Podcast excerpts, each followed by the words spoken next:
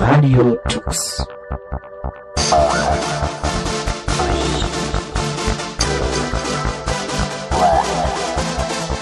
The German Linux Radio, the German Linux Radio.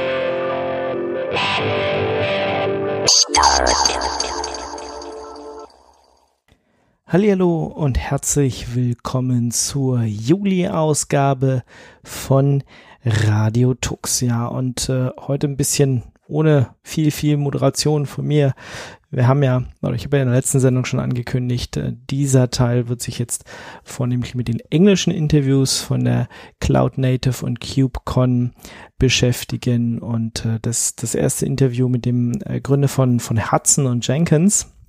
Also Hudson damals noch bei Sun Microsystems, heute Jenkins, Jenkins X, ähm, ist sehr spannend, ist aber auch sehr schwer verständlich und äh, ja, also eventuell müsst ihr das einfach mehrfach hören, wenn es euch interessiert und ihr ihn nicht ganz so gut verstanden habt. Außerdem gibt es noch einiges zum Thema Helm. Ähm, wir beschäftigen uns damit, wie Kubernetes released wird, wie das mit dem Release-Team funktioniert. Es geht um Foundations, Community Manager und Cloud Native Storage.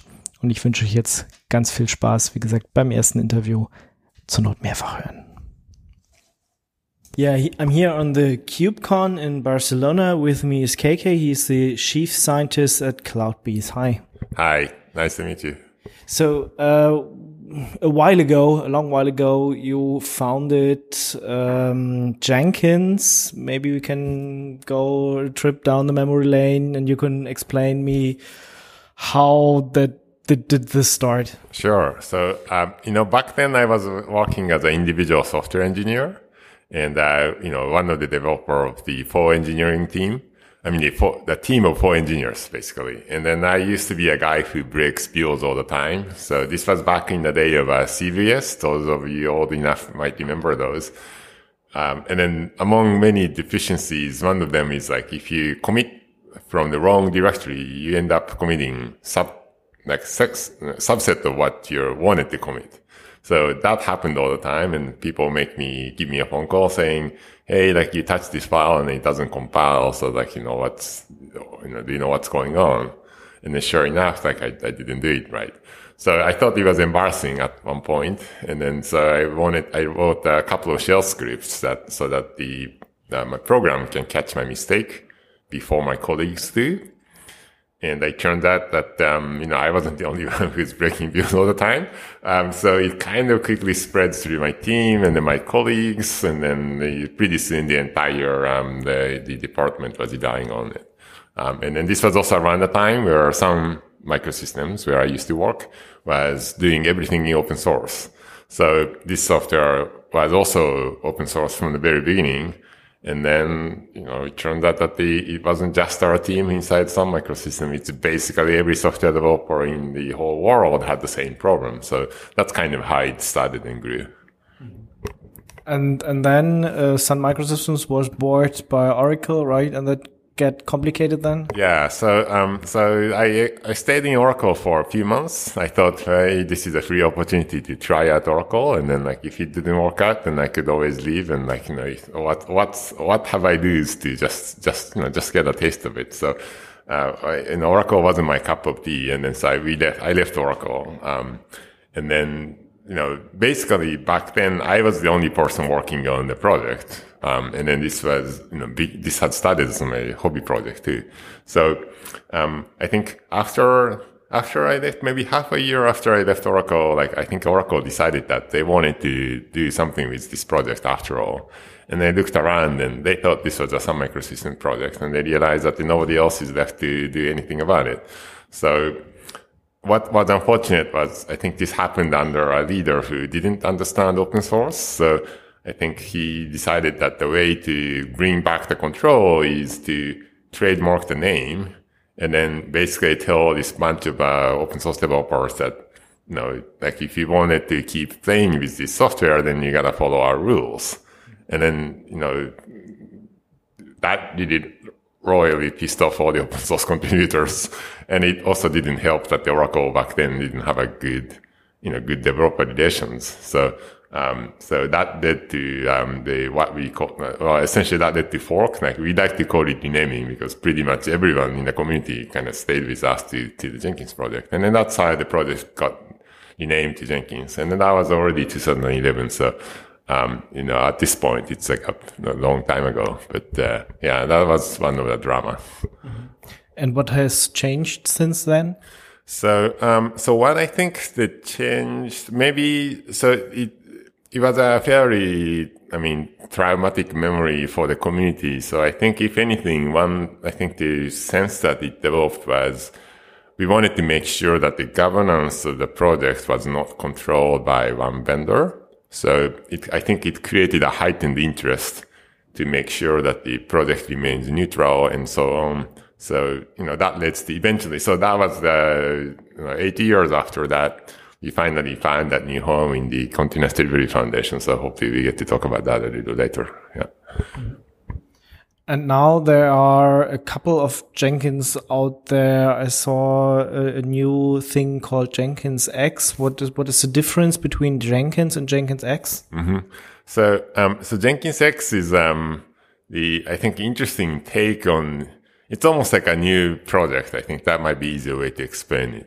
Right. So, you know, well, this is KubeCon. So, you know, one of the, uh, the big movement that's happening in our landscape is this, you know, the cloud native movement backed by the Kubernetes and its ecosystem. So it's enabling the whole new kind of software development practice that people are trying to figure out right now, right? There are like 7,000 people right now, right here trying to figure that out. So, um, now, what we thought was, well, like it kind of doesn't make sense. It does not make sense for every team to invent their own way of how to develop software productively on top of Kubernetes. Like most people just want to, like for most people, these are like infrastructure detail that they shouldn't care about. So in Jenkins X, what we wanted to do was to bring, you know, the people in the Jenkins community who live and breathe this cloud native ecosystem.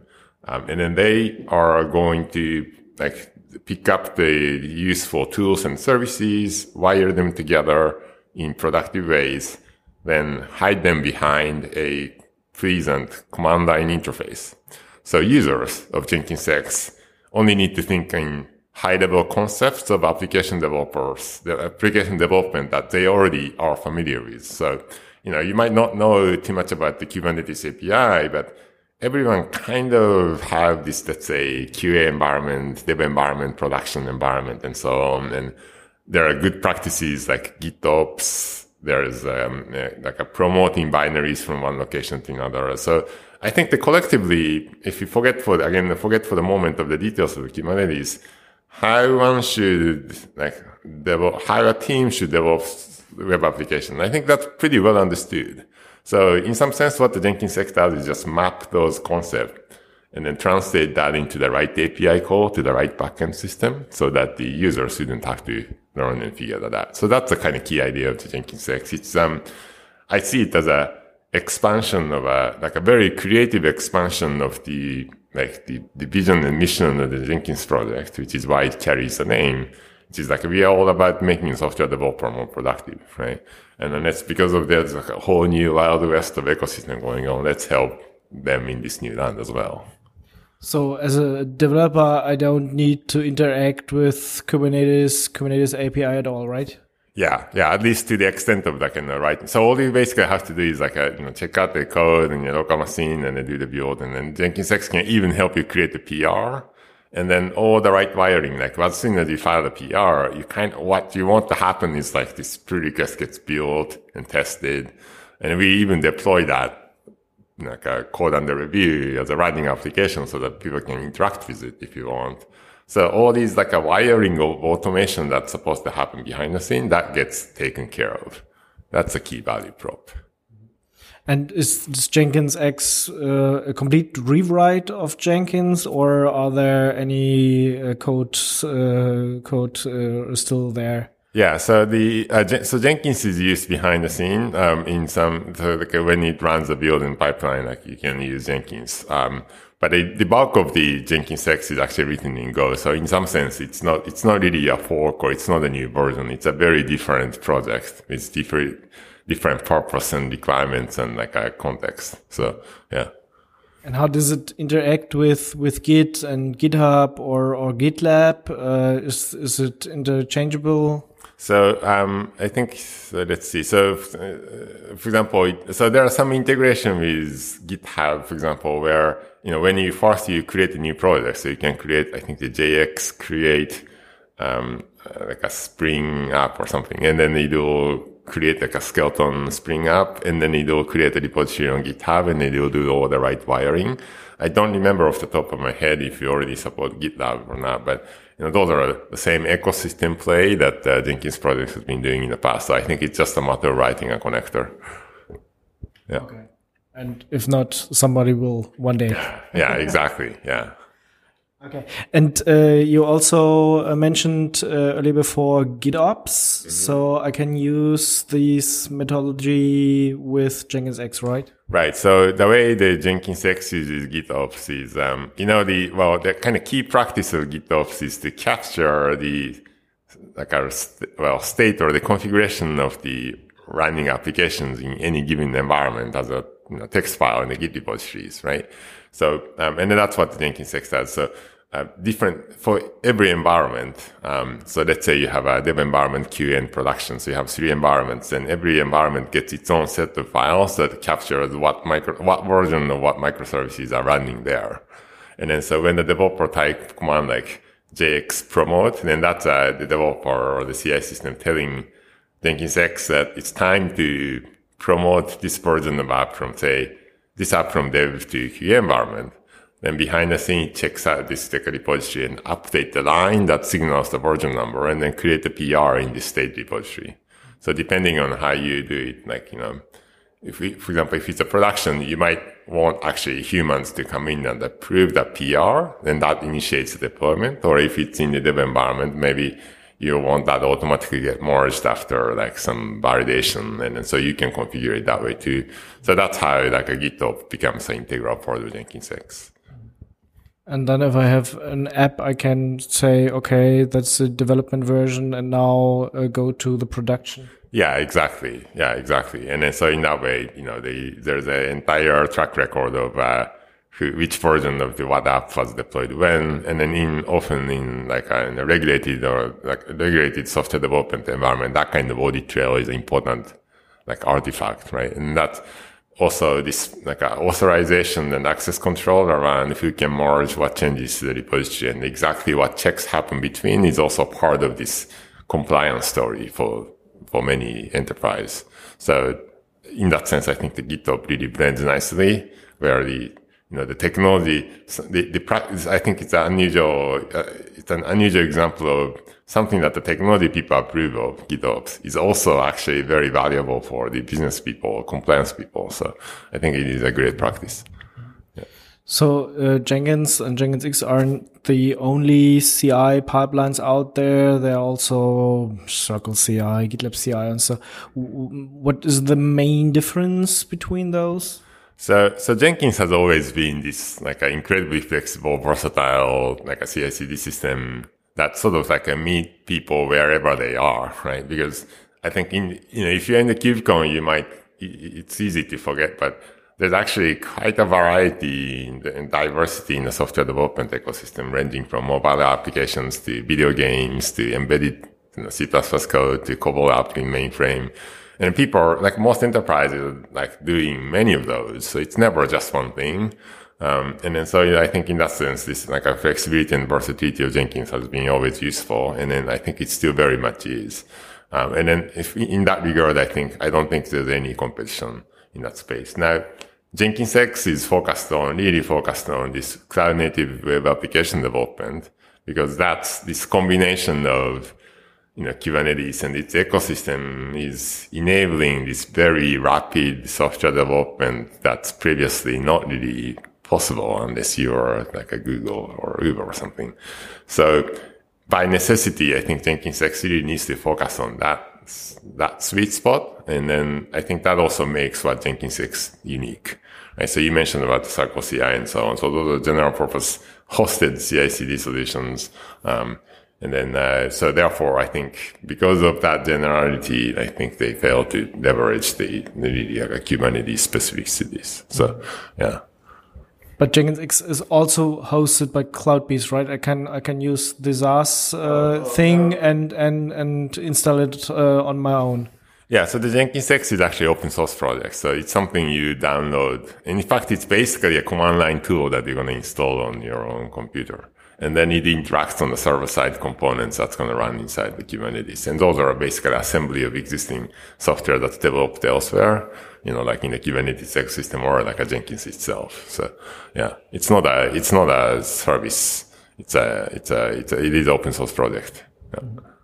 And do, do I need to build my own Kubernetes cluster or how does this work? So it works with um, any Kubernetes distributions, um, so including like a GKE, AWS, and so on. In fact, it will, it will even have a command that sets up the entire cluster for you. So it really like tries to make the Kubernetes development accessible. Um, and then uh, there's, know, yeah, so I think we have people using it with many different kinds of Kubernetes flavors if I like, I can use my own. Yeah, yeah. Uh, so uh, I don't not long ago there is a new foundation uh, under the hood of the Linux Foundation, Cloud Continuous Delivery Foundation, right? And you're on on the board. Yeah, so the, it's called the Continuous Delivery Foundation. So the idea is, um, well, actually, so there are different people with different motivation, but for me, the most important part is. Um, as I was working, so you know, I've been doing this Jenkins for a good long while. So I've been talking to lots of practitioners and you know, people in the trenches, people in the enterprise trying to drive this movement forward. And I often discover that um, they are struggling to rally their organization around their effort, especially in the big ones. So what that means is like they don't have the time or people or money to to drive this effort successfully. So I think the part of the problem is this practice, I think it's taken for almost granted among the technology people, but like, you know, it, I think ultimately this is actually more of, um, the, you know, the, the, the, the movement that has impacted the business. And then I don't think like we've explained that well enough.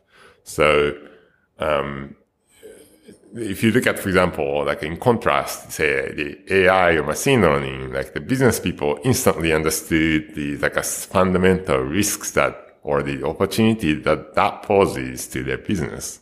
Right? And then that, that unlocks so much, like, you know, again, the resources, like money, people, and so on to work on this. So I think continuous delivery in my mind has the same level of impact. And I think some people see that when you see like Uber disrupting a, uh, the taxi industry or Airbnb disrupting the hotel industry. Like it's an example of like a technology, the ability to develop software rapidly making a you know life or death difference to the business. So for me, that's the kind of like a message that we need to elevate. And then, but it is difficult for a single open source project or single vendor like you know Jenkins or CloudBees to talk authentically about these things. I think it takes multiple vendors like a saying to to say those messages and you know continuous delivery foundation being a place where lots of different companies come together, I think they can do that. So, you know, we mentioned a bit about the Circle CI. So they are actually a member of the CDF. And, you know, in this uh, past, last Monday, we had, did a continuous delivery, the first the summit as a touched event, the CNCF.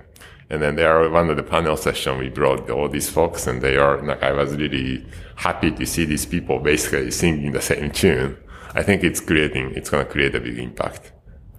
Okay, which CIs has uh, which firms uh, uh, are already in the in the foundation? Yeah, so I don't know. I probably so there. Are, I, let's see. I, I think what I remember is like there are seven or eight um, the premier sponsors, and then there are twenty or so general members. So it comes in two tiers. So the major tool vendor in this space are there. Um, and then uh, what I also like is um, there. Are, I, I, also saw the end user companies like HSBC, um, Capital One. They are there, and then I think that's a good testament that some companies and the financial industry is certainly one space where people like they they understood the impact that the technology can have on their future. So I think that sense is very well understood there. That I think the rest of the world, rest of the industries, um, when they see those end users being there and then they are being successful in making better software faster, then I think it's going to spread a lot more quickly. And how will you get the message uh, out? How continuous delivery and and uh, stuff works? I mean, okay, you told me um, there was already an event here at the at the uh, KubeCon before, but will there be more events? How will this evolve? Right. So I think the, those well, the marketing activities, like or events, I think those are obviously a key part of it. So, and then uh, when you look at the CNCF is doing, I think the Linux Foundation understands that part very well, and they they they they have a proven track record of, you know, white papers, um, or the uh, the case studies websites and so on and so forth. You know, because historically, like open source projects were not good at these things. Like you know, we've been generally people are in the mindset of, you know, we can just produce code and we're going to put it here. So if you like it, go use it. If you don't, I don't really care about it has been the prevailing attitude. I think it's kind of a short selling the awesomeness of the code. So I think, you know, the structure and the people and other expertise to be able to amplify the awesome code, I think that's very valuable. So that's certainly one. But at the same time, I mean, the code ultimately, this is open source project, group of open source projects. So producing the foundation can be only successful when the good, good work happens under its watch. So, you know, so I'm sitting in the technical oversight committee as a chair this year. Um, and then, so I'm kind of keen on encouraging those collaborations across the project boundaries. And that's something I think I learned a lot by in the process of building and nurturing the Jenkins community because it is also became over a period of time a pretty, pretty big umbrella where lots of different people are working on lots of different parts. Um, and so I learned a thing or two about how to facilitate and how to encourage good collaboration. And when you can build the social structure, the incentives like that, then really amazing things happen. Mm-hmm. So that's also obviously important. So I think those are two tracks, engineering work and good marketing work. Yeah. Mm-hmm. And, and getting consumer feedback, like I said, from, from the banks and stuff like that. Yeah, yeah. So end users, uh, as they as we call them, you know, I, I, I was just talking to the Salesforce guys in this show, and then they, you know, they are another end users. Like they are not in the business of, they are not vendors, and then so they are saying the same message. Like you know, we need more of these people out there um, and then uh, to be able to like clearly articulate challenges that they're having, and I think that influences the direction of these projects and vendors. So I think that's really awesome when that happens. Okay. Thank you very much. Uh, I hope you have a great success with your, your new foundation and with uh, Jenkins X uh, as well. And uh, yeah, uh, thank you, KK, for uh, having the time to talk to me. Right. Yeah, thank you very much for the opportunity. Hi, this is Greg Kroah-Hartman. I'm a Linux kernel developer, and this is Radio Tux.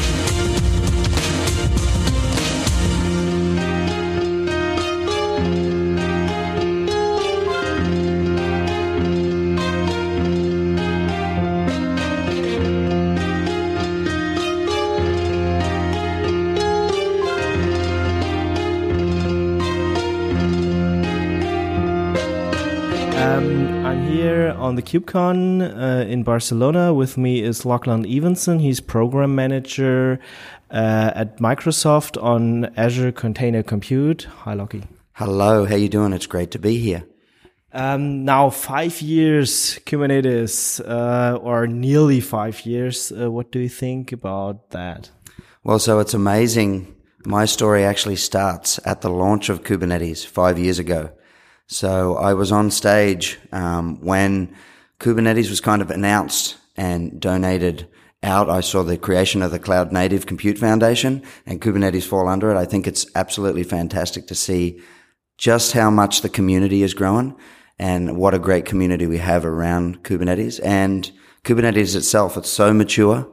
Um, I'm seeing, you know, a great platform to build uh, workloads on and have them orchestrated by um, a great platform like Kubernetes. Why do you think it's such a success? Uh, undoubtedly, the community. You know, there was a need. Um, so I got into Kubernetes because I was looking uh, to build containerized workloads for a company I worked for, and Kubernetes was an orchestrator that was there when I needed it. Uh, but you know,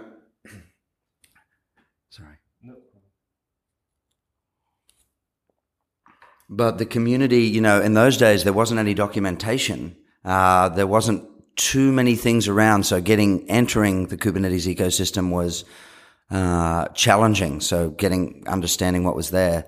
Uh, but thankfully, even in those days, there was a community and I could reach out to people. Um, and even that stands true today. So meeting new people and this, this is their first KubeCon, uh, at the booth, uh, and the questions they have. I'm really excited to be able to help them and give back for the people that actually gave to me. But I think community is the number one reason why, uh, Kubernetes has seen so much success. And other reasons? I mean, at the beginning there were a lot of orchestrators, uh, Mesos, uh, and and uh, yeah, um, more. But but yeah, Kubernetes was the one uh, now everybody is talking about, and the others are not gone, but but uh, close. Yeah, so for me, it, it, really goes back to community. So when I was looking for this, I had this problem that I wanted uh, Container Orchestrator to solve. And when I was looking around at the different container orchestrators out there, I was really able to get answers around Kubernetes really quickly um, and get up and running and solving problems, which uh, was what I needed. So that really helped shape my perception of Kubernetes, having this community of people that can actually help me. Uh, so that was why, you know, I had a wonderful first experience with Kubernetes and I hope to pay that back to the community now by, as newcomers are coming in, helping them have a wonderful experience. And do you think also the CNCF as an organization had a big part on the success? Yeah, absolutely. In the early days when we were looking at Kubernetes, it was who's looking after the code? Where is it? This is open source, but who owns it? So I think, you know, it was quite a, a great move by the folks at Google at the time to create the CNCF in partnership with the Linux Foundation uh, and create a good home going forward for Kubernetes at the start. Um, so when I was using Kubernetes, a lot of the doubt of who owns this, where is it, is there a foundation backing it? Um, a lot of those questions were answered having the CNCF around. And now obviously, you know, the CNCF is growing, the ecosystem's growing, having, um, great marketing and a great way to push messages out and make that consistent and get that knowledge to the community members, whether it's documentation, blogs, you know, they, they do great things for the community at large. And events like this one? Oh, events like this are awesome. I've seen this go from, uh, I remember the, the, um, the, the, Plaza Hotel in San Francisco was several hundred in 2015, September 2015. And now, you know, we have uh, close to 10,000 people, um, here in Barcelona in a wonderful city, in a wonderful venue. Um, it's great to see how far it's come and how many people are here. Yeah, in the conference and uh, as well on the keynotes, inclusion and diversity is also a big thing. Do you think this is also a, a part of the big su success? Absolutely. We want to create an open community that includes everybody, no matter where they come from um, and what they know. So I think taking that as a taking that and putting meaning behind it and practices behind it to support it um, is something that the CNCF has done a, a, wonderful job making sure that we create diverse and inclusive communities. What do you think about the the language Kubernetes is is written on? Is this also a part which attract more people than, let's say, it would be written in C or so? Yeah, I think, you know, when I was looking at Kubernetes back in 2015, Go was relatively new to me um, for the software that I was writing at that time. So I had to learn it, but it was a really easy on ramp to learn Go. So I think that probably facilitated a lot of the attention. Um, and it, it certainly lowered the bar in terms of how hard it was to contribute. So um, even though there are a lot of lines of code, Kubernetes is still fairly elegantly simple to read once you know where to look. Uh, but I think you know Go Golang helped facilitate it um, contributors early. Um, as opposed to some other languages, like you mentioned, C++. But even though in saying that, um, there are vibrant communities like the Envoy community in CNCF as well, which is Envoy is written in C++, that are equally as vibrant um, even even still, they have C as their their language. So I don't know it's uh, if language is as much of an inhibitor as people think it is, but I certainly think in the the early days of Kubernetes, Golang really helped allow people to get on board and get their hands and feet wet. It could also be written in Java, I think. Yeah, totally. I think the interesting thing with Golang back in the day was it was really cloud focused. So they put a lot of time into integrating um, with kind of cloud primitives in the libraries. So you had the handles that you needed um, to actually provision infrastructure on the cloud and do things, uh, you know, to the level that Kubernetes needed them. So uh, I think that certainly helped uh, guide what Kubernetes is today. What's about uh, release, release early, release often? Is this also a part of the success? Yeah, so the uh, the release cadence is still uh, it's four releases a year, right? So every three months we release a new software. So I actually represent on the current release team, and we're working on 1.15. I think in the early days, you know, back I came on board to Kubernetes around 0.8, but to have that cadence of releasing features and stabilizing every three months um, and taking that feedback from the communities and the users of Kubernetes has really helped shape um, getting things fixed, adding new features, and then stabilizing it so that we have things, you know, like custom resource definitions these days, which has really helped scale and make Kubernetes more extendable. So I think the, the release cadence, while it seems pretty quick, helps the project progress and solve problems really quickly.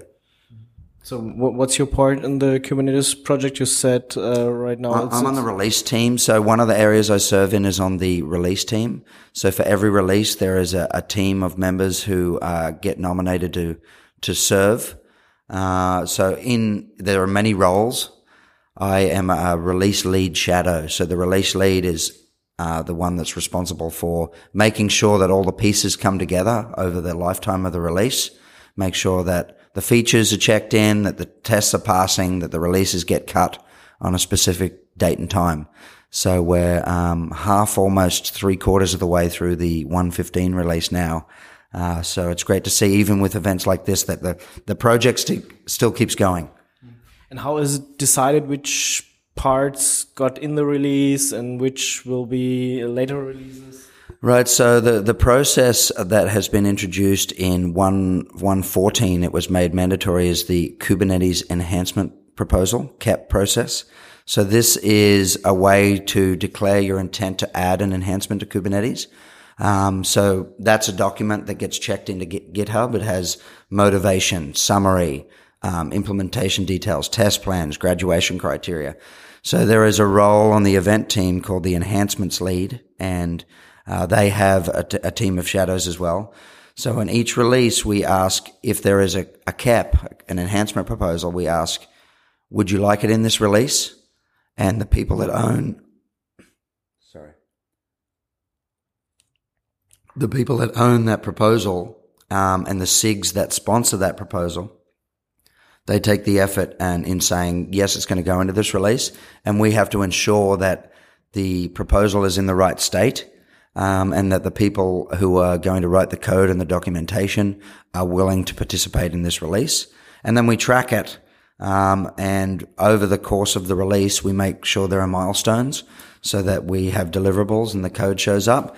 And at the end of it all, that, that, you know, there are many, uh, people that use KEPs, but KEPs are also a means to share in the release notes of each release, um, highlighted features, features that are going from alpha to beta, beta to stable, or brand new net new features in, or stability features as well. So we take all the ones that have been committed and we build release notes and blog on the features so that the community knows and the users of Kubernetes know the new features and the stability improvements of that release. So what will be the new features in 15 So there's, um, at last glance, there are 46 new features going in.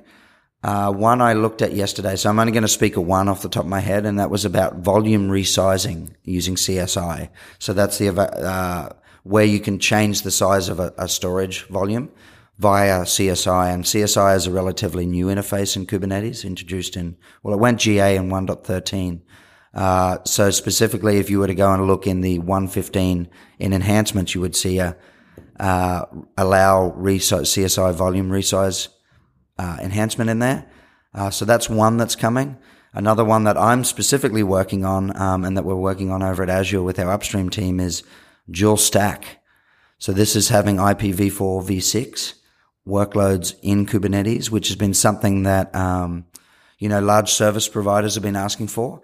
And also as the IoT, um, and edge discussion heats up and Kubernetes is a, a platform that people are looking to, to solve IoT and, and IoT edge to distribute those workloads.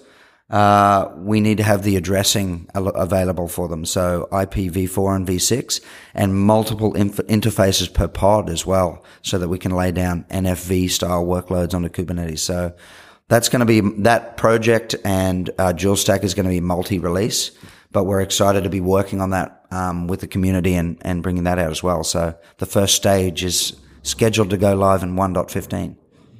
When will 1.15 be ready? So 1.15, I don't know on the exact date. I believe it's um, at the end of June.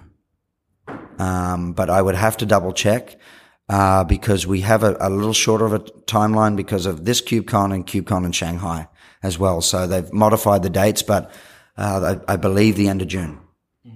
But these conferences are also uh, nice that that uh, developers come together and and maybe quick fix something? Oh, absolutely. The face to face is invaluable. You know, these people in the community have built relationships via Slack and via Zoom and in these meetings, but the face to face time to build those relationships can often speed up a lot of project progress in the in the community where you can have open discussions and uh, make quick decisions to move the project forward. So uh, venues like KubeCon are invaluable so that all the people around the world that contribute to Kubernetes have a chance to chat face to face. How do you think will Kubernetes evolve the next five years? I think the the same the same, five years. I don't know if I can speculate that far out, but it's okay. Uh, I would say you know that the patterns that I'm seeing emerging is extensibility, so making it easier to plug things into Kubernetes. Um, abstractions, so building abstractions on top of Kubernetes, like uh, the SMI that we announced the other day, the service mesh interface uh, and stability. So there'll be core features that will become stabilized in Kubernetes um, specifically, and we'll want to scale Kubernetes clusters larger. So stability, scalability, extensibility, I'd say would be the major themes. And then for workloads on top of Kubernetes, I think the themes will be higher level abstractions like service mesh interface and things like that. Uh, how was the conference from your perspective? Uh, fantastic. I do a lot of time on the booth, which is my, my vo- voice sounds a little hoarse.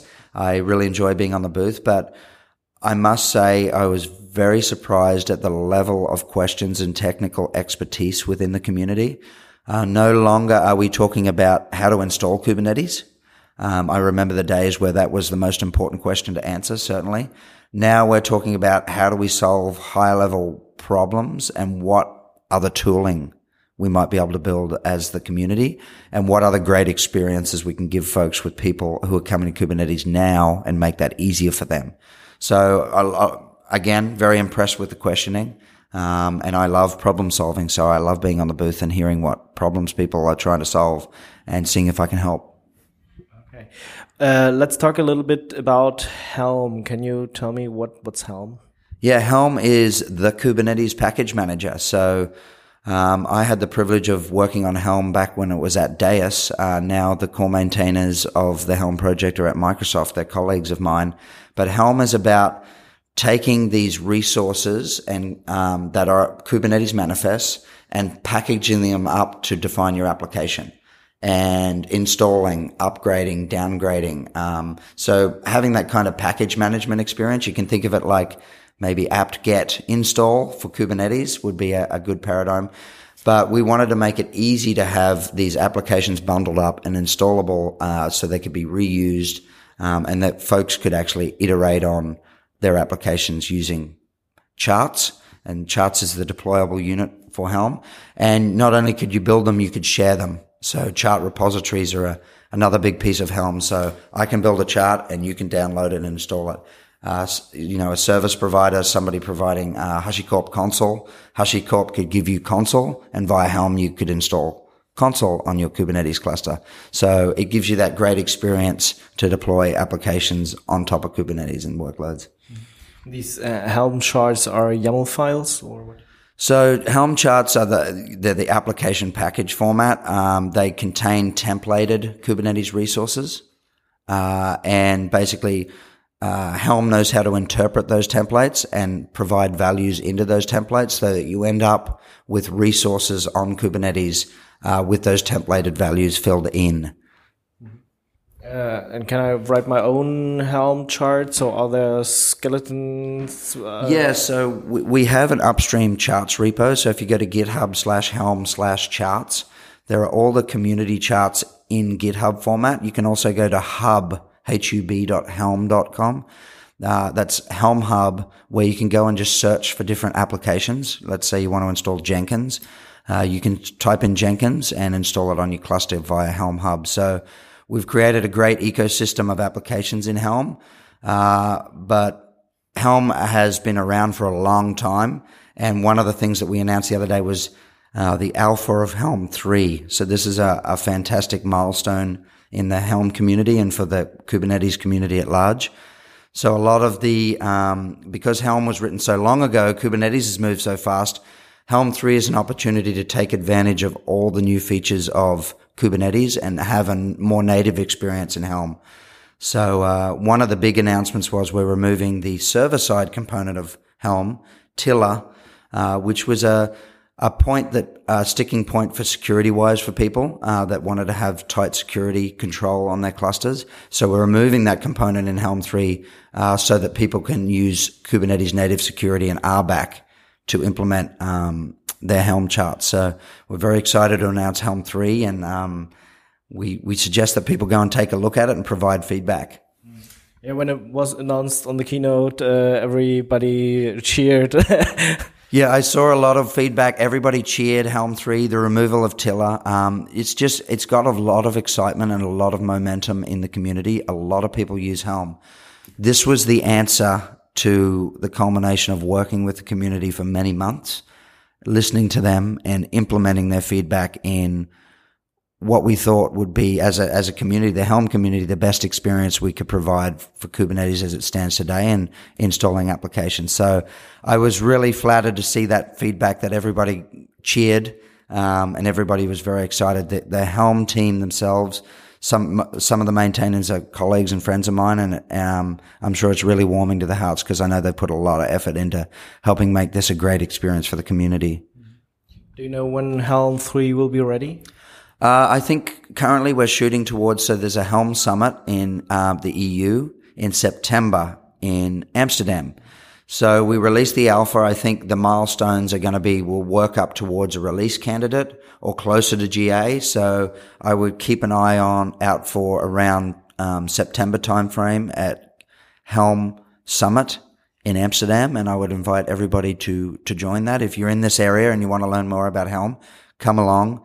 Uh, we had the first one last year in Portland, and uh, people are still commenting to me um, today at, on the booth that what a great event that was and how much they learned about Helm Uh, so yeah, if you're in the area, come along to Amsterdam. It's going to be a good time in September. Okay, maybe we will see each other there. Yes. Um, so if I have my own Helm chart ready, what do I do with it? So can I upload it to the hub? Yeah, absolutely. So there are a number of ways you can get it onto the hub. The hub is about you create different Helm repositories and you link them to the hub. So the hub will help redirect that traffic to your individual Helm chart repository. Uh, yeah, so you can create your own repositories and link them in hub and have your charts there so people can search and install them. Uh, a number of companies are doing that today. Or you can go to the upstream Helm chart repository and check them in there. There's a stable, uh, a stable path and an incubator path where you might be trying to prove out your application and get feedback. You can go and submit your chart there and have it reviewed by the maintainers upstream. So if I uh, want to have my own repo, how do I do that? So to build, there's tooling inside Helm to build a chart repo, but a chart repo is essentially a web server that has um, an index, uh, an, an, index file which has the location um, and details and SHA around each chart, and each chart can be thought of at that point as a as a uh, zipped up tarball. Uh, and basically you pull it via the web server down and it gets unpacked and then the contents of that are installed. So, um, that's how you can share and distribute charts. It's a fairly lightweight process to do that. So just need a web server. Just need a web server, exactly. And I see a lot of people doing it with GitHub pages. So they have their charts checked in, they just GitHub page, turn it on, and then in the tool you can say Helm repo add, put the URL, Helm repo search, and if you created your own chart, I could go and ahead and install that. But I heard uh, if there are many charts in a repo that doesn't scale very well, so that there is uh, something new in the three version. Yeah, so we've been looking a lot at repositories and how we can store and scale repositories a lot. Uh, because you, as you mentioned, scaling and having, uh, you know, the index yam, .yaml is growing and growing and growing and it doesn't scale and how do you search it? So yeah, I'd encourage people to go and have a look at what we've done in repositories in um, Helm Helm three because there's a lot of um, new features and we're still kind of working it out. So even though it's alpha, uh, we would encourage your feedback to come and look at how we're trying to solve repositories. But some of the ways is, hey, we have a Helm repository. Can we actually store the charts in a Helm repository inside a container repository? So we don't have to have a Helm chart repository and a container repository because we all know we have a container repository. So, you know, a lot of work's being done to see can we actually store this in a in a container repository so I can pull both Helm charts. And this is not a new concept, but um, trying to get that work upstream so that all the chart repositories support it. Um, I think it's a good step forward for the for the users and the community out there at large. So I can use then my, my harbor or something like that to store uh, Helm charts. Yeah, absolutely. So you can use the same thing that you're storing your containers in. Um, and what that serves is you only have a single point that you need to back up and, and make sure is actually running rather than having your Helm charts in a, in a different place and needing that kind of care and love as well. So yeah, very excited about the, the breakthroughs in, in repositories as well. Any other news about uh, Helm 3? Yeah, so there's a, a lot of uh, a lot of good news. So removal Tiller is a big thing. Namespace releases is another big thing. So releases used to be globally for each cluster. You can only have uh, one name release. If I wanted to install Jenkins and you wanted to install Jenkins, we could only have one release called Jenkins on a whole cluster, but now it's namespaced. So you could have a release called Jenkins in your namespace and I can. So that's a big game changer. Um, libraries, so chart libraries. So when you take a look at charts in Helm 2, uh, they are templated versions and it's, it's all string based, right? So templates, think of a Kubernetes deployment where we've templated the values that are interpolated. In Helm 3, we're able to build a library where you could say, well, this is what a deployment looks like for my specific company or for this chart. And then you can say, in this, I just want to put the one value. So it stops a lot of copying pasting. You can basically import from a library a deployment and then just change its container image, for example. So it stops a lot of copy and pasting. The other thing that that serves is the input variables or the values.yaml, uh, we can do some um, typing on them. So are they integers? Are they strings? What this uh, allows us to do. So in Helm 2, if you put a string in where it should be an integer or you put an integer in where it should be a string, Kubernetes, it's a very late binding error. Kubernetes throws an error. So you have a release that's pushed out and Kubernetes throws an error. Now we can actually say, well, if this is supposed to be an integer and you put a string in, I will throw an error before it gets to Kubernetes. So that, that typing allows for early validation, which stops broken releases. So there's a lot of great usability things in Helm 3 to make charts easy to write. But I will say that you can use the charts that are already there in Helm 2. So bringing the charts across so you don't have to write new charts or you can write new charts and use the new tooling. So it's equally as important to bring that Helm 2 ecosystem, which is the production grade software that we have now as Helm 3 is still in alpha once we get that up to the same level, uh, you know, writing native Helm 3 charts is, is also an option. So if I start now with, with Helm, should I write Helm 3 charts then? I think, I think if you're in production today, you're still running Helm 2. You're still running Helm 2, but Helm 3, it would be interesting to look at, uh, and start kick, to kick the tires. So take a look, tell us what works. We really want to take their time to get an alpha and the importance of an alpha so people can get a feel for it. Is this what you want? How can we change it? How can we make a better experience? That's the phase that that project is in. So I would invite people to take a look. And where should I go and, and say, oh, here's the bug or, or that feature is missing? Yeah, absolutely. So the, there's Helm channels in Slack. Um, there's a Helm community meeting as well. Uh, so if you go to github.com Helm, uh, slash Helm slash Helm, you can take a look at where the community meetings are. Uh, feel free to come in, put an agenda item on it uh, if you haven't uh, something you want to discuss. And for short break fixes, go ahead and raise an issue and provide the appropriate detail. Um, and uh, the maintainers and the team that work on it will take a look at it. Thank you very much, Lachie, for being here and uh, telling us about uh, Kubernetes five years and how Helm works and, and Helm 3. Thank you very much. Absolutely. Thank you for having me. It was wonderful chatting to you.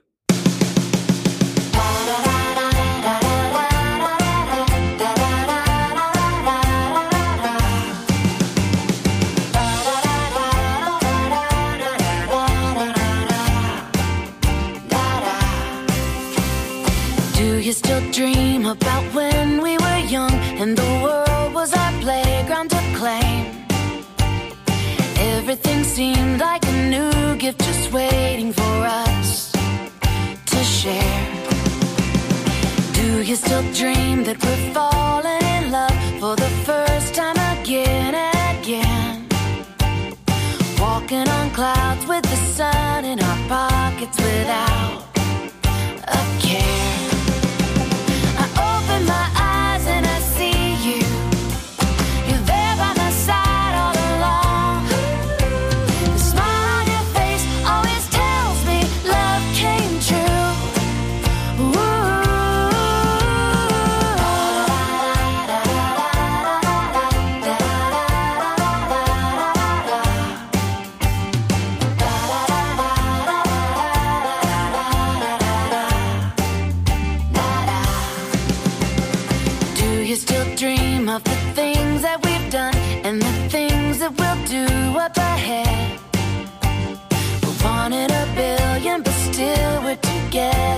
chance. Or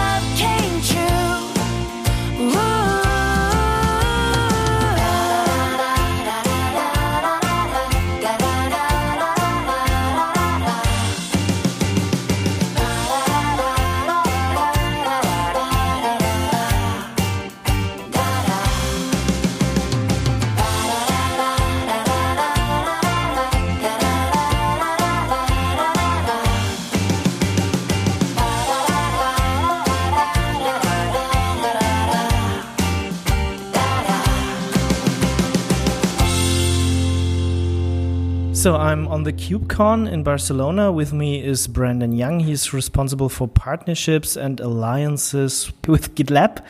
Um, and my first question is, what is GitLab? Uh, yeah, so GitLab, uh, in in a simple sense, is a single uh, single tool for the entire DevOps lifecycle. Uh, what does that mean, though? Functionally, you can bring an IDE, uh, integrates directly with GitLab, and then GitLab can take you all the way through the security, the deployment, the testing, and everything, and deploy directly. In this case, on a Kubernetes. So, um, we're that intermediate tool that makes your world much easier and more secure. And then I have my website or my app running. Uh, and then you're do it, and then you're Yeah, and then and then I have my app web website running uh, on Kubernetes or Correct. Yes. I mean, show up to operate. We don't uh, we don't manage your Kubernetes cluster, so you're still responsible for all that fun, which is most of what the crowd here is focused on is is uh, is getting the Kubernetes clusters up and monitoring them and everything. But in the day, uh, a Kubernetes cluster with no applications in it is still just a blank Kubernetes cluster. It doesn't do a lot of good. So you got to put the apps in it. Uh, what the, is the difference to GitHub? I mean, more more more people maybe know GitHub uh, because of there are so many open source projects using GitHub. What's GitLab then? Sure. Uh, so um, both uh, are based off of Git uh, as a foundational piece. So uh, from source code management, um, GitHub and GitLab both use Git as a base for source code management. Big difference is uh, GitLab is open source, GitHub is closed source. Uh, the other big difference is um, GitLab is not just source code, so it's upstream planning.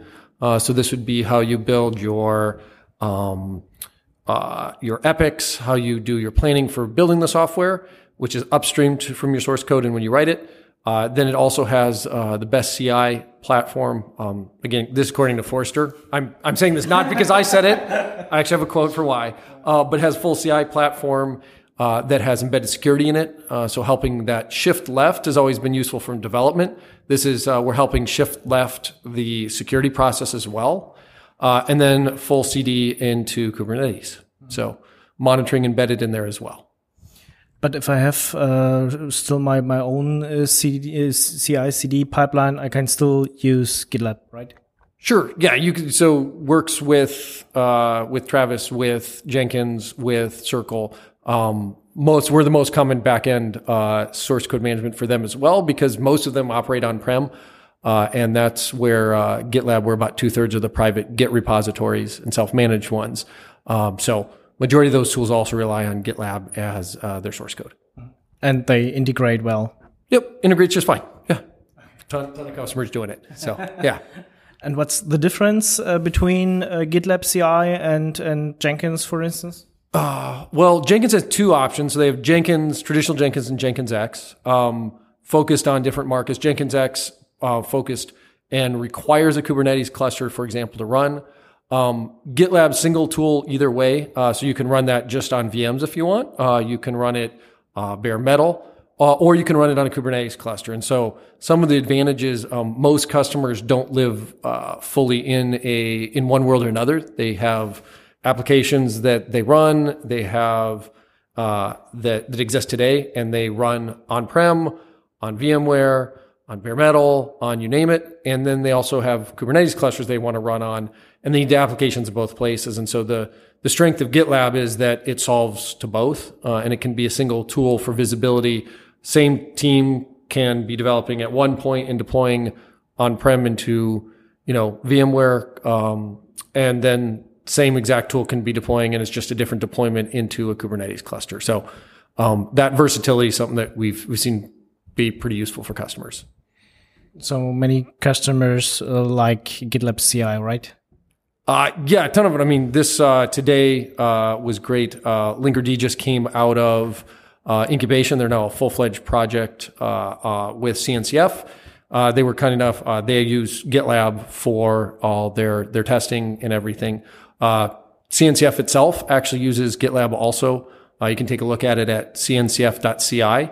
Uh, and they use uh, GitLab as a tool for the testing and um, all the CI platform as well. Is uh, GitLab uh, anything else involved in other CNCF projects? Oh yeah, yeah. I mean, almost. I mean, there's what 35, 30, 35 plus projects now, and so we work. Uh, each individual maintainer and team um, gets to make the decisions uh, based off of the way that the structure of CNCF exists on what they want to use for tooling. Uh, so we work with a whole bunch of the others as well. Um, but there's a pretty good diversity uh, of tooling, as you can imagine, across any open source projects. So. And is GitLab uh, also involved in the CNCF already? We um, so we are so we sit on the board of the CNCF. Uh, we were voted in by the silver members uh, to help and represent them. Uh, we also sit on the board of the Linux Foundation, so we support uh, in in that side. We don't have GitLab itself is not a has not have a project in the CNCF. It doesn't actually fit inside of the notion of what CNCF is is focused on. It's focused around Kubernetes and operations, not the uh, development side. Um, so we're deeply engaged, but not our, our, project obviously doesn't naturally fit or anything in it. And what's your role there on on the board?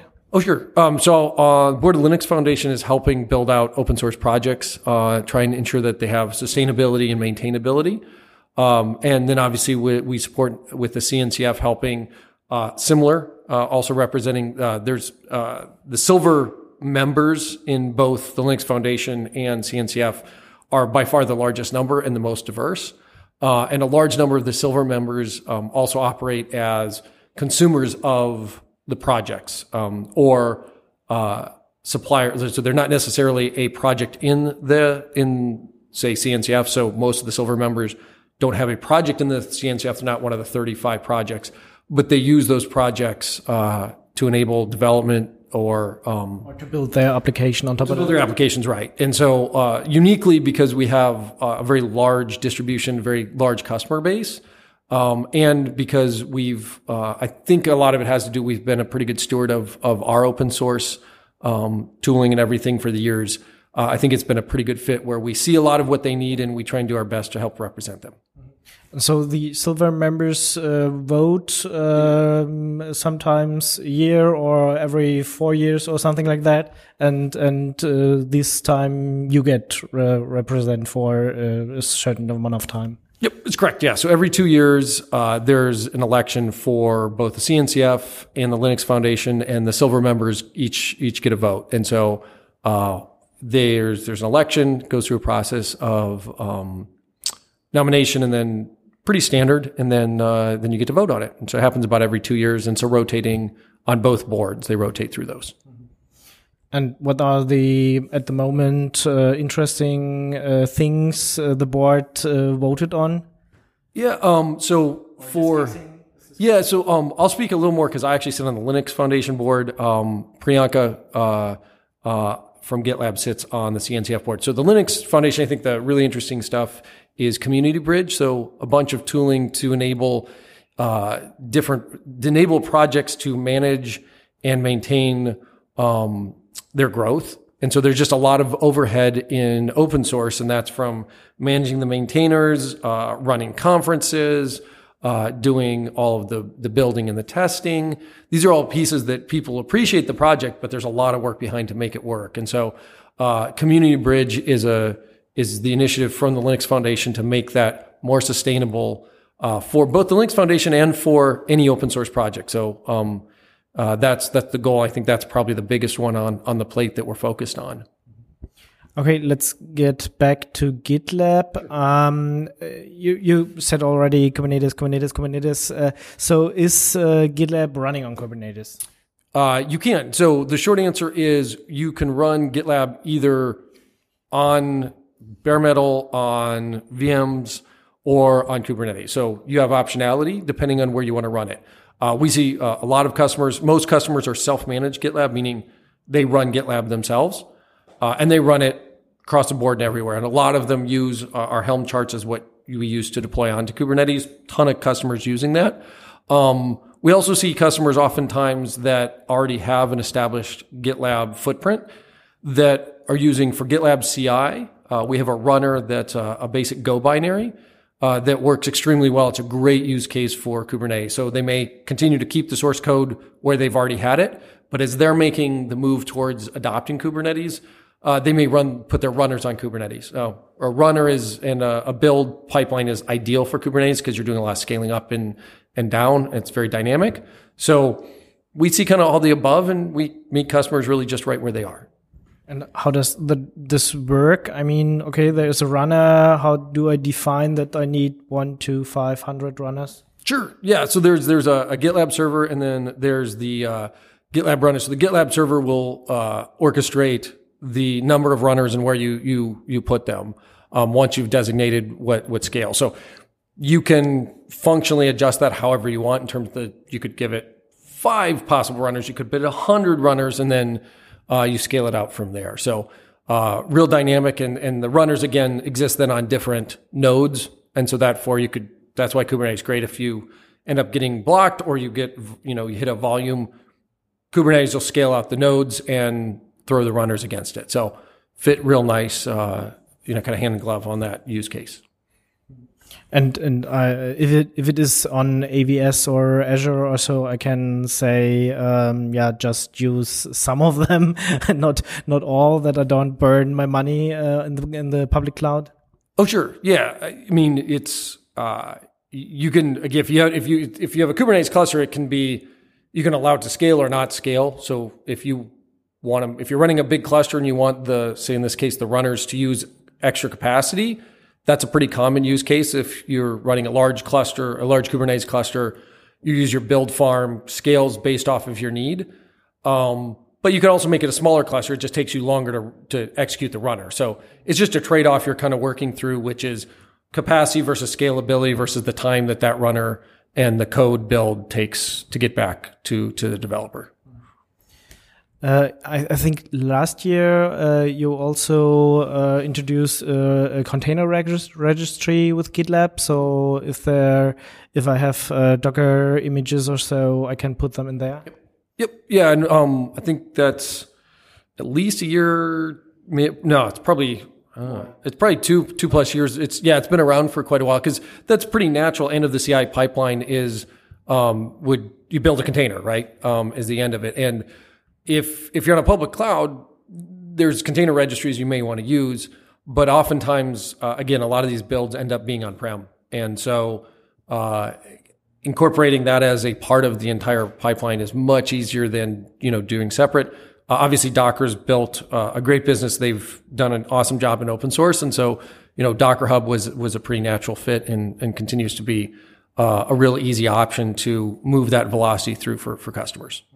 Yeah, uh, I think this was one of the big points for the success of Docker all along. Oh yeah, yeah. I mean, they they they they're a key reason that they're part of. We use Docker across the board for the build. We use it for you know Docker Hub as you had highlighted. Um, so that um, changed everything for for for the industry but also there I can use another CNCF project. I mean, Harbor, uh, if I choose to uh, put my images in Harbor, it's also okay, right? Uh, yeah, it's completely fine. And we do have people that, that, that use Harbor. Um, and from that standpoint, it's actually, it's conversations that we're, we're always having on what should be, uh, which should, for lack of a better, be baked into, um, with GitLab. Uh, Harbor's a great option. Uh, we've chatted with VMware a number of times, and we do have customers that use it. So completely, again, completely doable.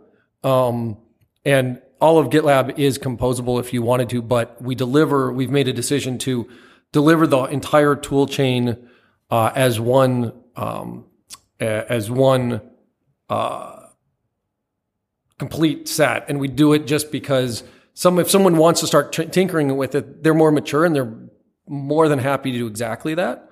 Um, but for most customers, the most important part in getting that velocity and getting used to it is being able to get to, you know, what we're hearing a lot around here is continuous delivery. We're talking a lot about progressive delivery.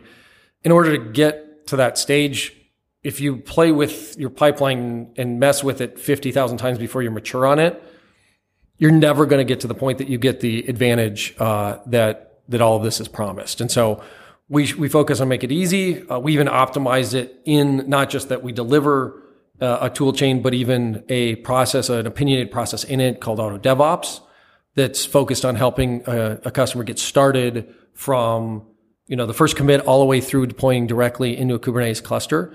It's, you know, we've made those opinionated choices uh, to get someone started. They can always go in and mess with the YAML file. Like it isn't that it's not adjustable. Uh, it's just that for everyone to get started on this journey, and we see this here with this year here at KubeCon and EMEA being, I don't, I'm not sure. I think it was 5,000 this year and it's 12,000 this year. Uh, so we're over double the size. There's just huge intake of people trying to really get up to speed. Uh, and we found a real need for people to have uh, opinionated starting point uh, as they're getting mature, and then they can kind of adjust from there. Also, a big issue is uh, now GitOps, so DevOps uh, a little bit further. Sure. Yeah. So uh, certainly, I mean, the, the, end of the day is uh, if you want to version something, everyone is coming back to the notion you have to handle versioning, uh, and it gets particularly important in Kubernetes because you are moving to microservices. So that the number of services you're having handle just expands dramatically.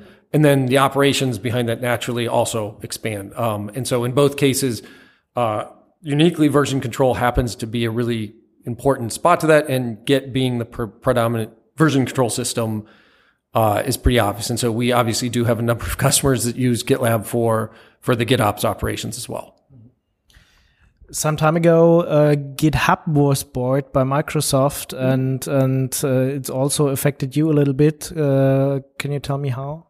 Oh, of course, yeah. I mean, the, the, initial one is we obviously saw a number of projects move over, um, particularly uh, very opinionated open source projects uh, that want their their code their to live with open being an open source uh, tool.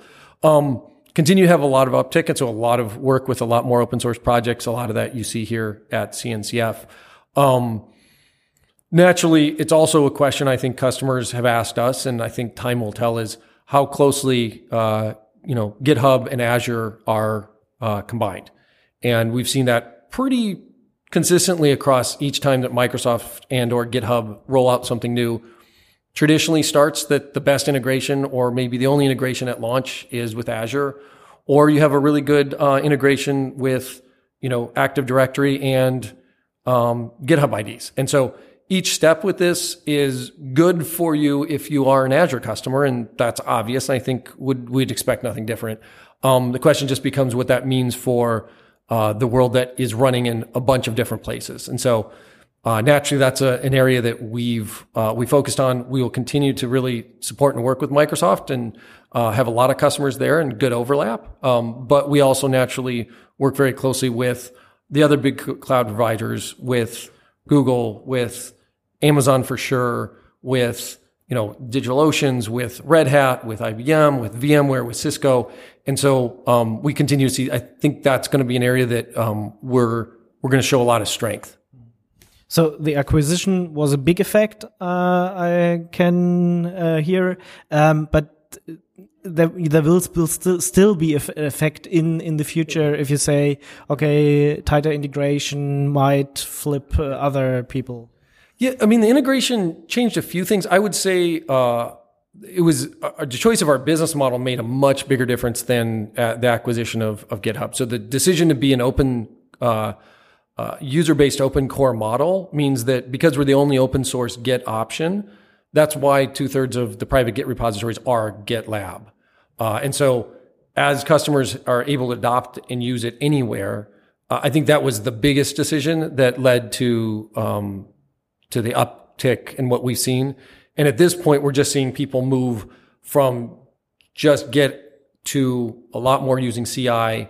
And as they move from just source code to CI to also using our planning upstream and the CD functionality downstream, the monitoring uh, with Prometheus that's built in. Each one of those are really the reasons for the adoption. Um, I don't know. We, we, saw a little up. We saw some uptick from that acquisition, but I would say um, the majority of it was uh, the the business model and the rabid, really happy customers um, that can pick it up and use it uh, as individual developers, and then they really bring it into their companies and their environments. So you said you're using an open core model. When do I need to um, um, order a license? So when can I use the open source uh, um, version, and when is the point uh, reached? Okay, now I have to pay. Great question and really critical uh, to understand. So we have what's called um, user-based open core. So the we have many customers that are 4,000 users using uh, our, our core offering, uh, which is free. So there's no number that someone hits from a number of developers that they would uh, ever have to pay. Uh, what we mean by user base is that when we think about where the paid offering uh, tiers are in GitLab, we orient them based off of who the buyer is, as in who the, the feature is ma- matched to the buyer. And our primary buyers would be a manager. So as you get big enough team, you're going to want to have insight into the code that your team's developing. That's a natural piece as you get bigger. Um, and so we charge some for, for that, those options. The next version up, which is what we spend a lot of time, is called premium. And that's focused on your VP of app dev. Um, and that's going to give a lot more dashboarding. It's going to give you idea of uh, your code velocity. Uh, and those are areas there. And then the, the final offering is focused on the CISO. And that's where we embed the security in the pipeline. Um, and so the way it works is relatively simple. Anyone can use GitLab for free. And as you start hitting these points at which, say, your code is valuable enough that you want to be doing static code analysis, dynamic code analysis, linting um, in your pipeline, that's a time that you would look and say, "Hey, it's worthwhile. My code needs to have these uh, needs to have this kind of testing." Hey, now it's a paid offering, and so that's worked extremely well for us because it allows people to adopt it uh, in line with the value of the code they're delivering. Right, so if you want to be doing all your security testing, you probably at this point your code's bringing you dollars and value, which means it's a natural fit for you to move to, towards a paid offering. Does that help? Uh, a little bit, and there, and and there, uh, and and there are uh, two versions. I can use it on prem and as as a SaaS, right? Oh, yeah, absolutely. So about um, eighty-five percent of our customers are self-managed. Uh, now, as a self-managed customer, you can use one of the two primaries is an omnibus deployment, which you would use for VM or bare metal, or you can use a Helm chart to run it on Kubernetes. Both of those, and that's about 80% of our customers. We also run a SaaS, uh, which is gitlab.com. Uh, we have chosen to run the same code base in our SaaS as we do and deliver to customers. And that's also, um, that's not how anyone else in the market does it. They have a separate, completely separate code base between the two. Uh, the reason we do that is we want to make sure that as we've scaled GitLab.com, we uh, we ensure that everything we learn there at scale, uh, which uh, is brought back into the code base for our customers that also need to run it at scale. And are there any limits in the SaaS uh, version? Nope. We got about 10 million repos, and we have some huge, massive customers running it. So, um, yeah, it's it's been it's been a it's been a real good growth engine for us as well. Um, but we still we continue to see. To be honest, we see the majority of customers continue to want to have and own uh, their own tool set, and so uh, we offer the flexibility to be either. And happy to support customers either way. We don't charge a different price, same price either way.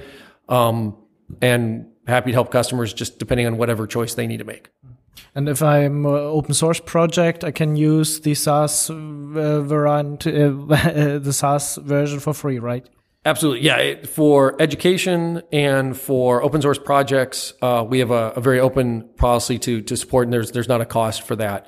Um, give uh, a whole lot of build minutes as well. It's not unlimited build minutes, but it's a pretty large chunk of build minutes um, that we work with with the project. So uh, clearly, very happy to continue to help any projects that need to. Um, we've been uh, we've been blessed as an open source company by a lot of really good work everyone else has done, and we're really uh, adamant about making sure that we give back as much as possible uh, to the community while we're going. And if I find a bug or uh, have a feature request, how do I do that? Ah, excellent. Yeah, everything, our entire roadmap and everything is at uh, gitlab.com. So uh, you can see both the roadmap and then you can open an issue on any feature request you would want. Uh, and you're corresponding directly with our project managers and our engineers. Uh, so yeah, we'll take that direct feedback. Um, we also do share again our roadmap uh, out. Uh, we try and push it out. You'll see it about a year and a half out uh, of where we intend to go, where we'd like to develop, and then um, you'll see what's releasing. We release every month, so you'll see the release cycle. Uh, everything gets tagged uh, to which which release it's coming out on. Okay, thank you very much. Brandon Jung, uh, responsible for partnerships and alliances with GitLab, and uh, yeah, for telling us uh, how GitLab works, what it is, and uh, how the CNCF uh, and Linux Foundation works a little bit. Thank you very much. Thank you. Appreciate the time. This is Max Spivak with the Fedora Project, and you're listening to Radio Tux.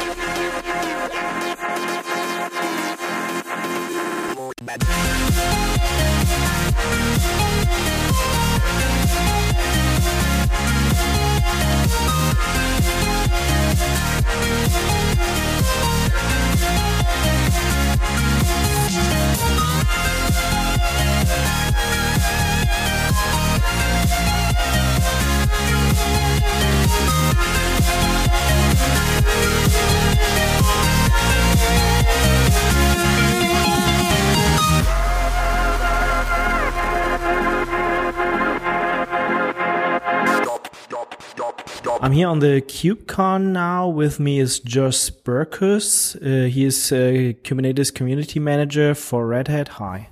Hi. So, what do you do as a community manager?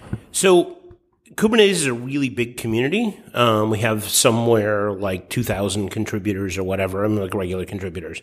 And so as a result, we need a whole management group um, just to manage the people who contribute to the project um, and make sure that they can keep contributing um, and that things are going well, et cetera. So um, a lot of the companies that are invested in Kubernetes, including Red Hat, assign staff to that. Um, so Google has a couple of community managers, VMware has a couple of community managers assigned.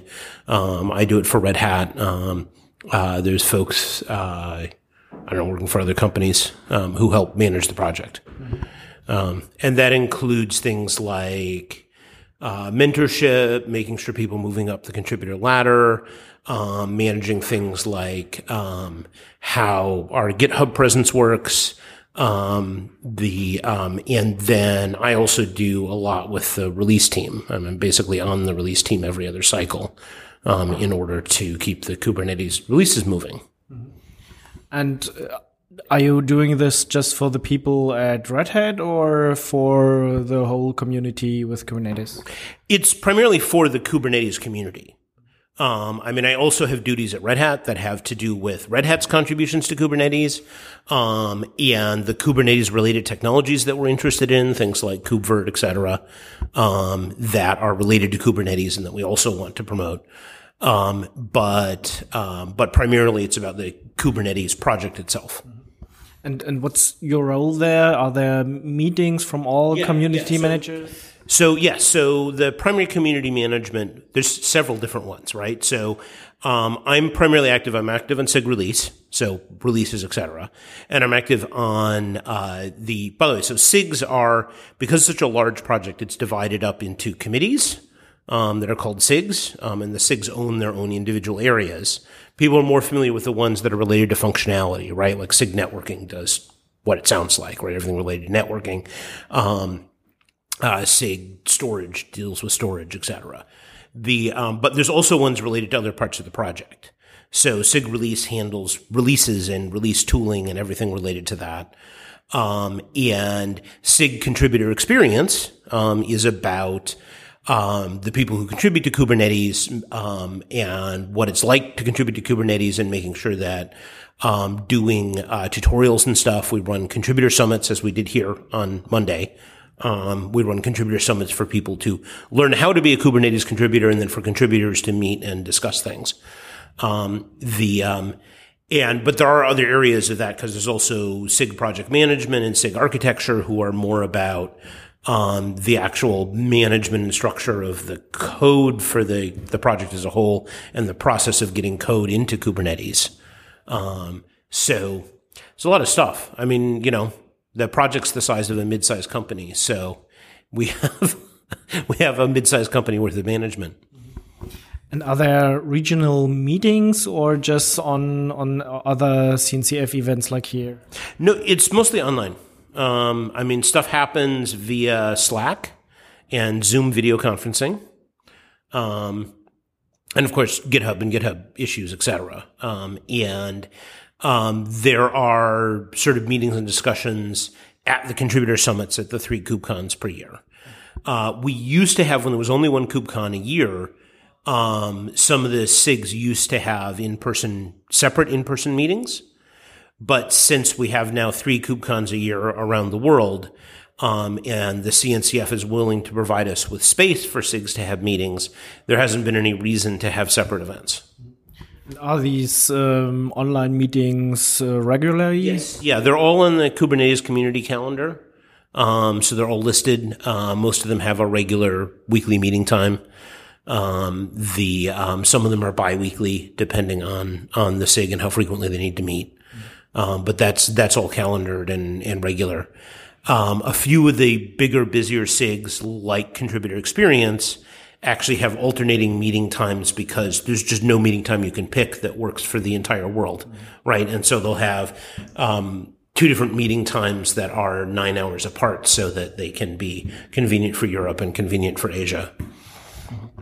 And are these uh, democratic uh, things that you choose uh, to discuss there? And and uh, Yeah, well, it's I mean it's an open source project, right? So um, a lot of stuff works by effectively what we call volunteerocracy, right? Um, the um, which is the thing that actually happens is the thing that somebody is willing to step up and implement. Um, because you know it doesn't matter if you're going to have a committee vote and you're going to vote that hey we're going to do this if nobody's actually willing to take the time or write the code or whatever else that's required to do it. Um, there is for decisions that affect the whole project, there is a required sort of polling of feedback process. So, like for example, if we're going to change the way that pull requests are approved, um, which has happened a couple of times in, in Kubernetes history, then we put that out on the Kubernetes dev mailing list and have like a week long period of polling people for feedback um, on the proposed change, and then bring it up at the general Kubernetes community meeting um, that happens on Thursdays. Um, and then based on all that feedback, the request might get modified. Usually it does actually. Um, and then that gets deployed. you gave a talk here about uh, benchmarking cloud native storage. Um, so, what's the best storage? Right. Well, the best depends on your workload and your requirements, right? Mostly, actually, what I wanted to do was I wanted to make it not scary for people, right? Because I've been working with Ceph and the Rook team, um, and uh, you know, on on the sort of cloud native storage um, that's that's self hosted, right? So our idea is that the storage daemons actually run on Kubernetes and then those supply storage to Kubernetes. And the advantage of that is you can have the sort of dynamic storage configuration kind of setup that you would have with a cloud provider, with like AWS or Google or whoever, but you can have it on your own hardware if you want. Um, plus it has some other useful properties. The, um, but you know, the people that I know, because like I come from a database background, the people that I know, first question they have is, okay, well, all this sounds great, but how does it perform? Right? Because it doesn't necessarily need to be as fast, but it needs to hit their targets. And there haven't been good numbers out there. And so that's part of what I've been doing is to just put out some good numbers on the internet that say, hey, this is how this performs in general, so people know whether they can consider it or not. And and which which uh, file systems or which projects did you test? Um, so so far, I've done two runs of tests. Um, one of them happened on was mainly on AWS, so I wanted to test how this worked on a cloud provider. Um, and uh, the other one was on bare metal. Um, and so then the tests were to test either the bare VM or the bare metal um, versus local storage versus on AWS using cloud provider storage um, versus uh, using Rook and Ceph. Um, and that's what I've tested so far. Um, and then I do a series of benchmarks like Sysbench and PostgreSQL benchmarks and CockroachDB benchmarks because they have a nice suite of benchmarks. And and which is the best for let's say for a database like uh, Postgres? Well, again, like I say, best depends on workload, right? Um, because anytime, I mean, if you just, if like your necessity is raw throughput or low latency, right? Like if that's your overwhelming thing is you have these really tight latency targets, et cetera, then you're really going to want to use local storage and you're going to want to depend on database redundancy, like replication and failover, et cetera, in the database in order to make sure um, that you have redundancy for your platform, right? So, so in those cases where that's your requirement. On the other hand, if your main requirement is around ease of management, right? You want it to be really easy for people to deploy and stand up databases and not worry about where the particular storage is located. Then something like Rook Ceph could be really nice, right? You, you about double your latency, sacrifice about 50% of your throughput on some workloads. But if you were only using 10% of your potential throughput to begin with, you don't care, right? And you do care that the DBA doesn't even need to be involved in the deployment of non-critical databases, right? The storage is just there um, because uh, Ceph is supplying it for you. And uh, if I use Ceph, I have uh, two or three copies, and and that's uh, that's better if one node goes down. Yeah, I mean that's the thing is the the redundancy uh, is what it's part of what it's there for. Um, is that if you know anytime you're talking about a scalable cloud infrastructure, right? The minute that you get into more than two, well, I mean, even if you have one server, you lose servers, right? And if you've got 100 servers, I guarantee you a server being offline is going to be an every other day occurrence. Um, and so your infrastructure needs to take that into account, and that includes your storage infrastructure. And yeah, wh- when when do I need need uh, to use uh, SAS or SAN or so? So if if latency is an issue, then I should use that. Um, well, nothing's going to beat local storage, like direct attached storage for latency. I mean, just nothing is.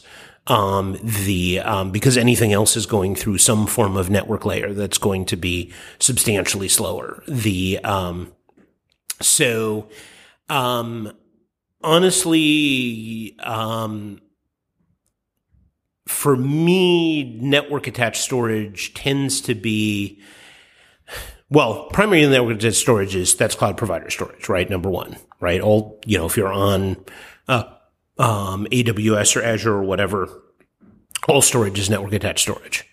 Um, the um, if um, um, but leaving that aside, if you're looking at your own hardware and bare metal hardware, right?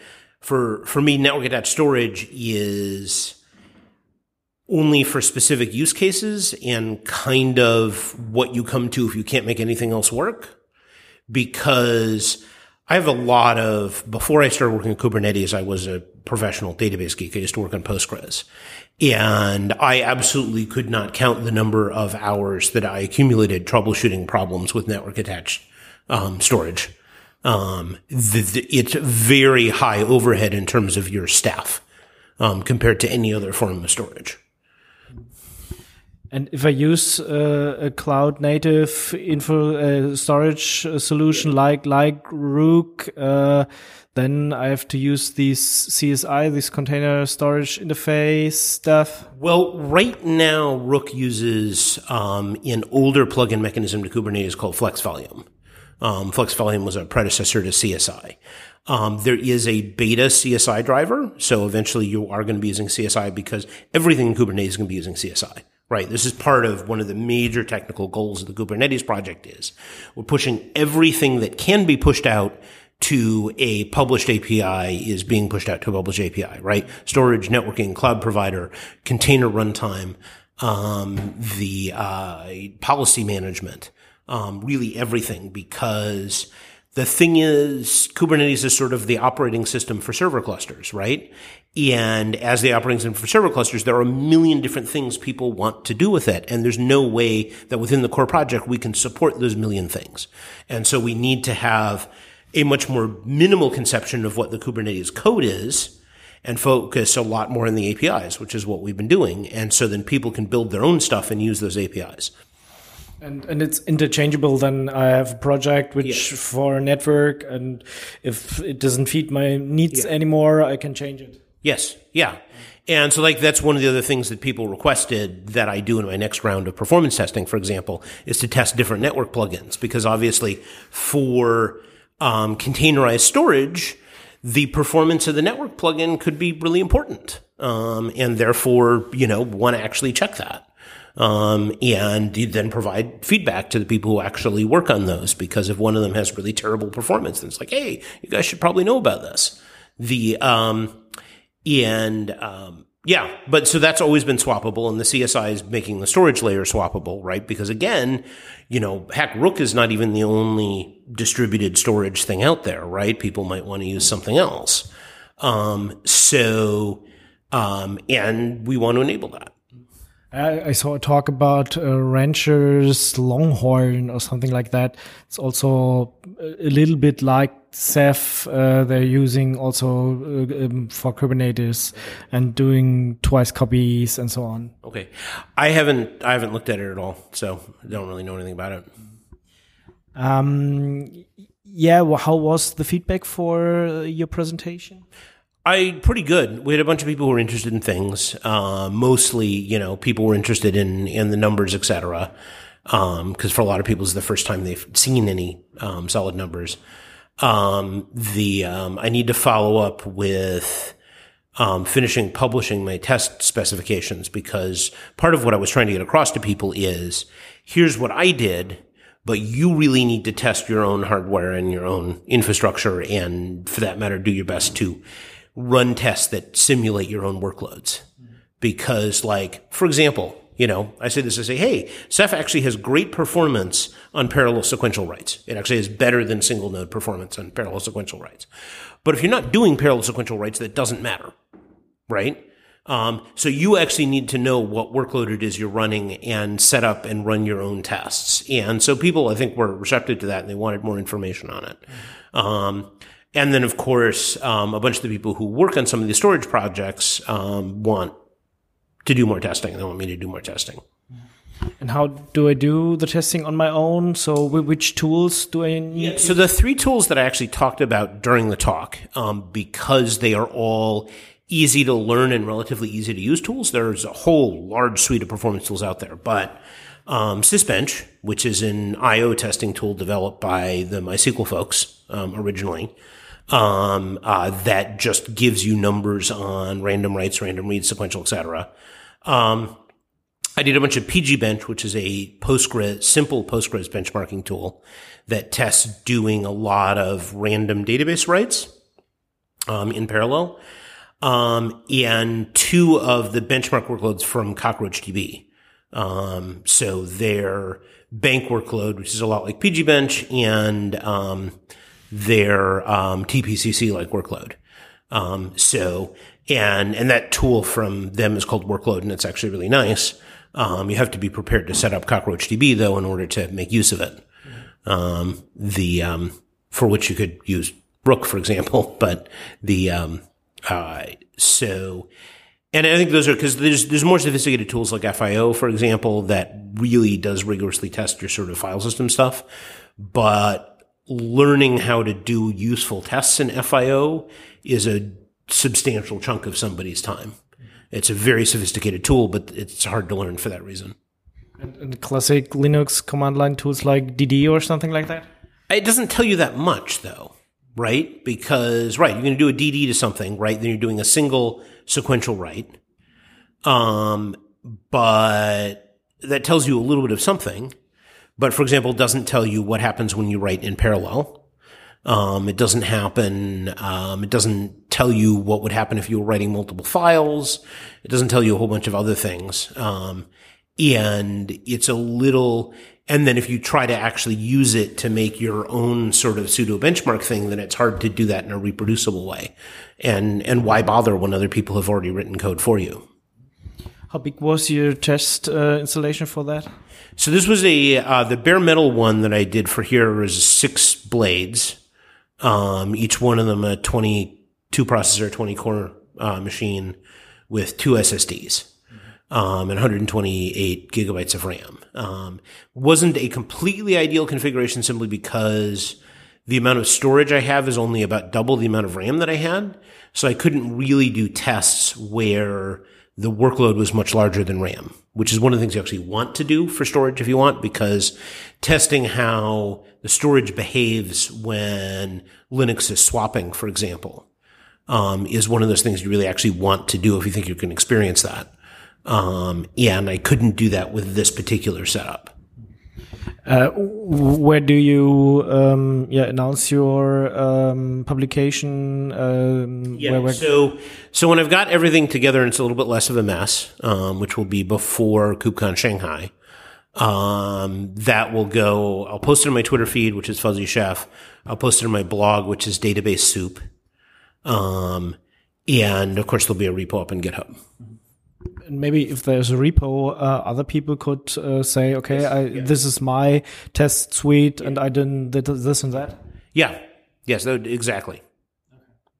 Okay, thanks a lot, Josh Berkus, uh, Kubernetes community manager for Red Hat, for telling us yes what what is a community manager at Red Hat and and how does the storage thingy with Kubernetes works. Thanks very Thank much. you very much. Enjoyed talking to you.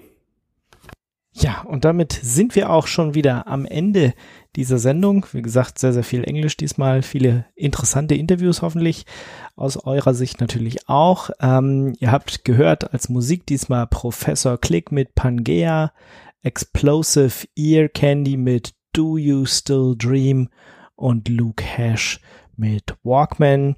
Wie immer Musik, die rausgesucht wurde, einfach auf jamendo.com. Professor Click, schon eine ganze, ganze lange Zeit her, dass wir den mal wieder im Programm haben. Der hat auch irgendwas Neues gemacht, aber es lässt sich jetzt nicht mehr so einfach bei äh, Jamendo runterladen. Deswegen habe ich etwas Altes von ihm rausgesucht. Aber der hat jetzt im Juni ähm, auch wieder mal was Neues veröffentlicht. Also da könnt ihr auch gerne auf Soundcloud oder sowas mal reinhören.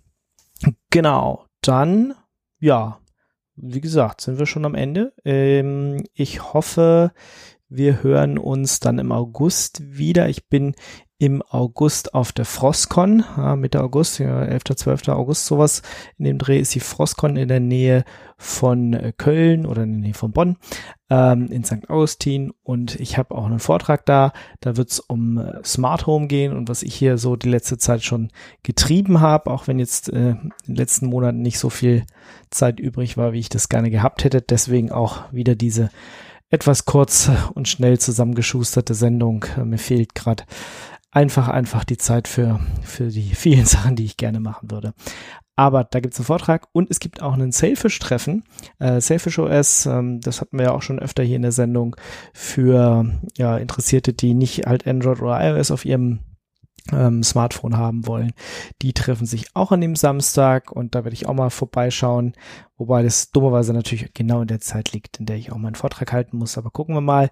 Leszek ist vielleicht auch da, er weiß es noch nicht ganz genau, ähm, aber da er auch ein großer Selfish-Fan ist, hoffe ich, dass er zumindest am Samstag da ist und vielleicht schaffen wir es dann auch ähm, dort vor Ort noch ein paar Interviews zu führen oder eine Sendung zu machen. Ja, das war's eigentlich von mir. Ich wünsche euch wie immer eine frohe Zeit. Passt auf euch auf, habt Spaß und ja, dann bis zum August. Ciao.